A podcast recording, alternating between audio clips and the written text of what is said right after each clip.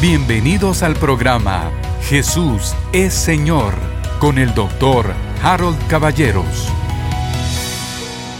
Bienvenidos queridos hermanos una vez más a este programa que busca bendecirles a través de la palabra de Dios. Ya saben lo que siempre repito, ¿no? Nosotros estamos buscando ser discípulos del Señor Jesucristo, nuestro Maestro. Nuestro instructor es el Espíritu Santo y la revelación proviene exclusivamente de la palabra de Dios. Bueno, que la paz de Dios y la gracia del Señor Jesucristo inunden su vida y la de todos sus seres queridos. Estamos nosotros en esta serie que no pretende ser exhaustiva en este momento, pero esta semana estamos usando estos capítulos como parte de la serie Los tres días y las tres noches en el corazón de la tierra. Cuando digo que no pretendo que sea exhaustivo, es porque yo estoy estudiando continuamente y descubriendo maravillas, pero no puedo ir tan rápido como para ofrecerle que lo voy a hacer en tres o cuatro días y que ya vamos a terminar. No, ya se lo había dicho antes, me parece que es un estudio tan profundo que se va a tardar uno posiblemente meses o incluso años en llegar a comprender todo lo que pasó en esos tres días. Claro, yo le hice a usted una salvedad, que no son tres días, ¿verdad? Comienzo desde Getsemaní, así que serían cuatro, y termino con la resurrección y con ese pasaje maravilloso, uno de los pasajes fundamentales de la Biblia, que es Hebreos capítulo 9. Y vamos a leer hoy Hebreos capítulo 9 varias veces. Pero introduzco el tema de la preciosa sangre de Cristo.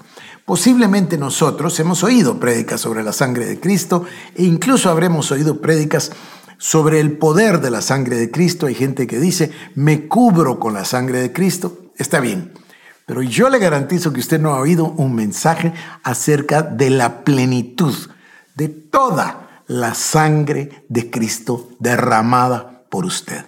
Y hoy le quiero llevar a la palabra de Dios y le quiero mostrar el sacrificio de Cristo. Seguramente que no terminaré en un solo programa, sino que continuaremos, pero es una maravilla que yo deseo que bendiga su vida.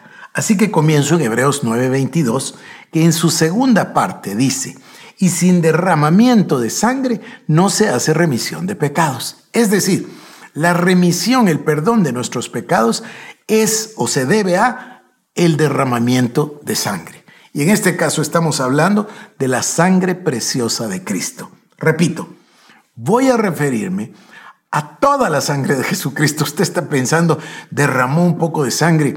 No, no es así. Derramó toda su sangre por usted y por mí en cinco instancias distintas cinco momentos donde derramó su sangre. El primero, en el Monte de los Olivos, en el jardín de Getsemaní. Se lo voy a leer en Lucas capítulo 22, verso 42 al 44. pasaje que nos es familiar, pero escúchelo usted. Diciendo, Padre, Padre, si quieres, pasa de mí esta copa, pero no se haga mi voluntad sino la tuya. Y se le apareció un ángel para fortalecerle y estando en agonía, oraba más intensamente y su sudor como grandes gotas de sangre que caían hasta la tierra. Fíjese, aquí comienza la agonía. Eh, he escuchado explicaciones científicas que dicen que en un momento de un estrés muy grande y una agonía, los vasos capilares se dilatan y pueden estallar, pero provocarían sin duda una desfiguración del rostro o del lugar donde se da la tensión, que en este momento estamos entendiendo que caían gotas de sangre como sudor a la tierra. Es la primera parte. La número dos, le voy a leer Mateo 27, 26, y dice así, entonces soltaron a Barrabás y habiendo azotado a Jesús, le entregó para ser crucificado. Y usted probablemente ha escuchado esto muchas veces. Los látigos tenían unos huesitos puntiagudos que se prendían de la carne, de la carne de la espalda y la arrancaban literalmente. Hay un segundo momento de derramamiento de sangre. Ya el Señor oraba con agonía y caían al suelo gotas de sudor, como gotas de sangre. En la segunda instancia, su espalda es llagada, son esas llagas por las cuales somos nosotros sanados o curados, pero ahí brota la sangre de la espalda del Señor Jesucristo. Voy a llevarle al momento número 3, Mateo capítulo 27, versos 29 y 30. Dice así, y pusieron sobre su cabeza una corona tejida de espinas y una caña en su mano derecha, e hincando la rodilla delante de él, le escarnecían diciendo, Salve, rey de los judíos, y escupiéndole tomaban la caña y le golpeaban en la cabeza. Esa corona de espinas se clavó en la cabeza, en la coronilla del Señor Jesucristo, posiblemente en la frente, y tenemos el tercer derramamiento de sangre. Las gotas de sangre que caían hasta el suelo, las llagas de su espalda por los azotes y ahora la corona de espinas, número 3. Aquí viene la número 4. Es impresionante, pero antes de leer la 4, permítame que lea otros versículos de contexto. Lucas 23, 33. Cuando llegaron al lugar llamado de la calavera, le crucificaron ahí, y a los malhechores, uno a la derecha y uno a la izquierda. ¿Qué quiere decir eso? Quiere decir que horadaron sus manos y sus pies. Por eso leemos en Juan 20, 25. Le dijeron pues los otros discípulos, al Señor hemos visto. Y Tomás contestó, si no viere en sus manos la señal de los clavos, y metiere mi dedo en el lugar de los clavos, y metiere mi mano en su costado, no creeré. Levítico 1, 5 y 6 había dicho, entonces degollará el becerro en la presencia de Jehová, y los sacerdotes hijos de Aarón ofrecerán la sangre, y la rociarán alrededor sobre el altar, el cual está a la puerta del tabernáculo de reunión, y desollará el holocausto y lo dividirá en sus piezas. Mateo 27, 46. Cerca de la hora novena, Jesús clamó a gran voz diciendo, Elí, Elí, lama sabactani, esto es, Dios mío, Dios mío, ¿por qué me has abandonado? Esto cumple el Salmo 22, 15. Como un tiesto se secó mi vigor y mi lengua se pegó a mi paladar, y me has puesto en el polvo de la muerte. Salmo 66, 3. Cansado estoy de llamar, mi garganta se ha enronquecido, han desfallecido mis ojos esperando a mi Dios. Vamos a llegar al momento de la muerte, pero antes de eso, permítame recalcar o enfatizar Levítico 17, 11, porque la vida de la carne en la sangre está, y yo os le he dado para hacer expiación sobre el altar por vuestras almas, y la misma sangre hará expiación por la persona. Bueno, ahora vamos a ver lo que el Señor Jesucristo dice. Dice que fueron horadados sus manos y sus pies. Juan capítulo 20. Voy a leer el verso 20, el 25 y del 27 al 28. Dice así. Y cuando les hubo dicho esto, les mostró las manos y el costado.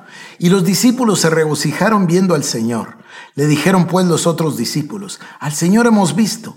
Él les dijo, si no viene en sus manos la señal de los clavos, y metiere mi dedo en el lugar de los clavos, y metiere mi mano en su costado, no creeré. Luego él dijo a Tomás, pon aquí tu dedo y mira mis manos, y acerca tu mano y mételo en mi costado, y no seas incrédulo, sino creyente. Entonces Tomás respondió y le dijo, Señor mío y Dios mío. Número uno, las gotas de sangre que en la agonía caían sobre la tierra de su cuerpo. Número dos, los azotes en su espalda, de donde brotaba obviamente sangre. Número tres, la corona de espinos en su cabeza. Y número cuatro, tenemos los clavos en sus manos y los clavos en sus piernas. Y ahora viene el número cinco, ya lo mencionamos ahí en Juan, pero lo vamos a leer. Juan capítulo 19, 33 al 37. Mas cuando llegaron a Jesús, como le vieron ya muerto, no le quebraron las piernas pero uno de los soldados le abrió el costado con una lanza y al instante salió sangre y agua.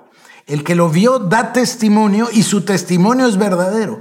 Y él sabe que dice verdad para que vosotros también creáis. Porque estas cosas sucedieron para que se cumpliese la escritura.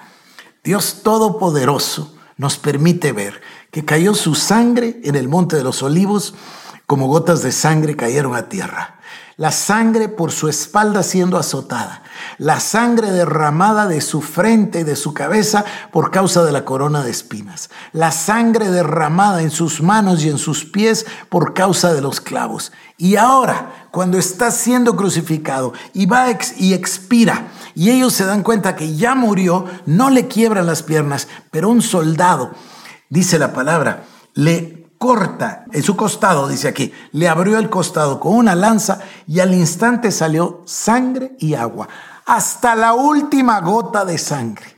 Y luego se descompuso la sangre y el agua. Quiere decir que Cristo derramó toda su sangre por nosotros. Toda su sangre. Esto es la plenitud de la sangre del cuerpo de Jesucristo que fue derramada por nosotros. Y ahora le leo Hebreos 9, 24 y 25. Y voy a repetir el 22. Todo es purificado según la ley y casi todo es purificado según la ley con sangre. Y sin derramamiento de sangre no se hace remisión. Porque no entró Cristo en el santuario hecho de mano, figura del verdadero, sino en el cielo mismo para presentarse ahora por nosotros ante Dios y no para ofrecerse muchas veces como entra el sumo sacerdote en el lugar santísimo cada año con sangre ajena de otra manera hubiera sido necesario padecer muchas veces desde el principio del mundo. Pero ahora, en la consumación de los siglos, se presentó una vez para siempre por el sacrificio de sí mismo para quitar de en medio el pecado. Así también Cristo fue ofrecido una sola vez para llevar los pecados de muchos y aparecerá por segunda vez sin relación con el pecado para salvar a su iglesia, al cuerpo de Cristo, a los santos. Fíjese usted, Cristo derramó su sangre y después la tomó como una ofrenda y se presentó en el santuario, pero no un santuario hecho de manos, sino en el cielo mismo, para poner su sangre en el propiciatorio, cumplir las demandas de la justicia celestial y redimirnos del pecado. Ese es el valor de toda la sangre de Jesucristo. Le veo en el próximo programa. Esto fue el programa Jesús es Señor con el doctor Harold Caballeros. Si quieres más información, búscanos en nuestras redes sociales como Iglesia El Shaddai Guatemala